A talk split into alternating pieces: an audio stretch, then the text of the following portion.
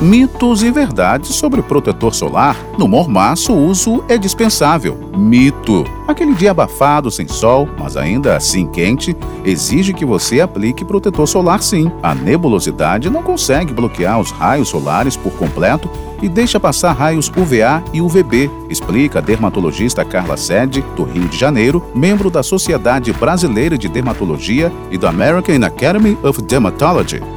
Produto protege dos raios UVA e UVB. Verdade. O Sol emite radiações, sendo as que as mais perigosas para a pele são a UVA e a UVB. De acordo com Carla Sede, a radiação UVA penetra mais fundo na pele e uma de suas consequências é o envelhecimento precoce. Já a UVB age de maneira mais superficial e provoca queimaduras e vermelhidão.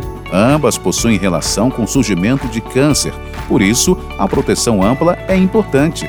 Nos rótulos dos produtos, o FPS apontado se refere ao índice de bloqueio UVB. No entanto, de acordo com uma resolução do Ministério da Saúde e da Agência Nacional de Vigilância Sanitária, Anvisa, todo protetor solar registrado deve possuir, no mínimo, um terço de proteção UVA em relação ao fator de proteção UVB. Só é preciso usar no verão? Mito. Como o Brasil está localizado em uma região entre trópicos, a incidência de radiação UV é alta durante o ano todo, independente da estação. Um estudo realizado no Rio de Janeiro pela Pesquisa e Inovação de L'Oréal Brasil, em parceria com pesquisadores da Universidade Federal de Itajubá, Unifei Minas Gerais, mostrou que mesmo em nosso inverno, recebemos radiação solar equivalente à do verão europeu. Filtro solar deve ser usado sempre, faça chuva ou sol, com tempo aberto ou fechado, dentro ou fora de casa, reitera a dermatologista doutora Carla Vidal, de São Paulo.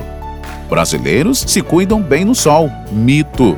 Apesar de todos os esforços para a conscientização da população, inclusive com relação aos altos índices de câncer de pele registrada anualmente no Brasil, uma pesquisa recentemente da Sociedade Brasileira de Dermatologia revelou que mais da metade da população não se protege do sol. 63% das pessoas entrevistadas em mais de 130 cidades disseram que não usam filtro solar todos os dias.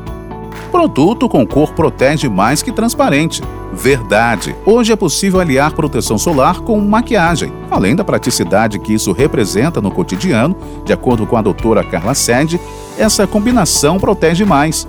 Esses produtos possuem pigmentos em sua fórmula que fazem uma barreira física, ou seja, além de estar salvo do sol, a pele também fica protegida da luz artificial das lâmpadas, telas e monitores. A exposição a esse tipo de luz pode causar manchas, maior oxidação das células e envelhecimento, afirma Dr. Sérgio Chalca, dermatologista coordenador do Consenso de Fotoproteção da Sociedade Brasileira de Dermatologia.